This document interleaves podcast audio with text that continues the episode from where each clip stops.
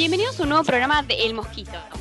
Esta semana estaremos recordando a uno de nuestros próceres más emblemáticos, Manuel Belgrano. Mi nombre es Rocío y el día de hoy me acompaña mi amigo Matías. Hola Matías, ¿cómo estás? Hola Rocío, todo bien por suerte. Como ya dijiste, vamos a recordar a Manuel Belgrano esta semana, realizando todos los días una entrevista a uno de sus amigos y vamos a finalizar con la entrevista al autor de su biografía. ¿Sabés quién nos acompaña el día de hoy? Por supuesto. Hoy estamos junto a uno de los más importantes protagonistas del 25 de mayo y un destacado miembro de la primera Junta de Gobierno, el doctor Mariano Moreno. ¿Qué tal, Mariano? Muchas gracias por venir.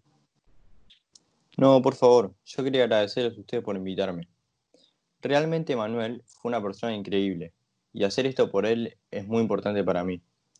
Me pone muy contento que hayan decidido dedicarle toda una semana a su figura. Como ya sabrás, te invitamos para hacerte ciertas preguntas. Eh, para empezar, ¿cómo y dónde lo conociste, Manuel? Bueno, lo conocí en un estudio de abogados, donde luchamos por la libertad de comercio.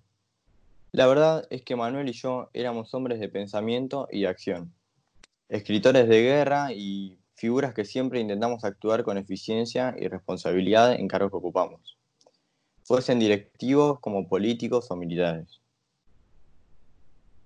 Muy bien, eh, yo te, te quería preguntar, ¿cómo fue tu relación con él? Nuestra relación fue creciendo poco a poco. A medida que más hablábamos, nos dábamos cuenta que compartíamos ideas políticas acerca de las medidas severas que era necesario aplicar para salvar la Revolución de Mayo. Además, su colaboración para la publicidad de la Gaceta de Buenos Aires también fue muy importante para mí. Imagínate que cada 7 de junio se celebra el Día del Periodista en homenaje a su aparición de su primer número. Hablando desde lo político, ¿qué les compartías con él y cuáles no tanto? Bueno, tanto Manuel como yo consideramos necesario destruir los abusos de la administración española, educar al pueblo, combatir a los enemigos del progreso y darle una nueva vida al virreinato.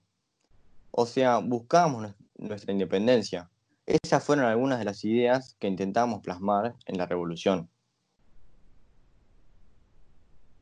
Eh, bueno, después por otra parte, cuando asumíamos el cargo en la primera junta de gobierno, junto a Cornelio, Juanjo Paso, Miguelito Ascuénaga y el resto de la banda, produjimos la apertura de varios puertos al comercio exterior para combatir, para combatir el contrabando redujimos los derechos de exportación y redactamos un reglamento de comercio, procurando mejorar la situación económica.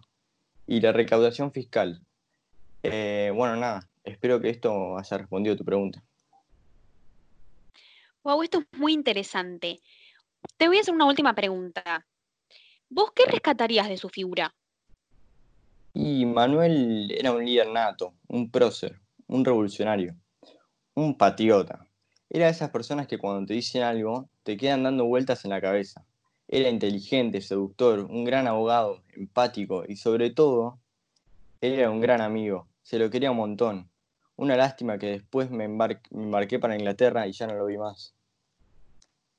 Wow, esto es muy interesante, pero lamentablemente nos estamos quedando sin tiempo.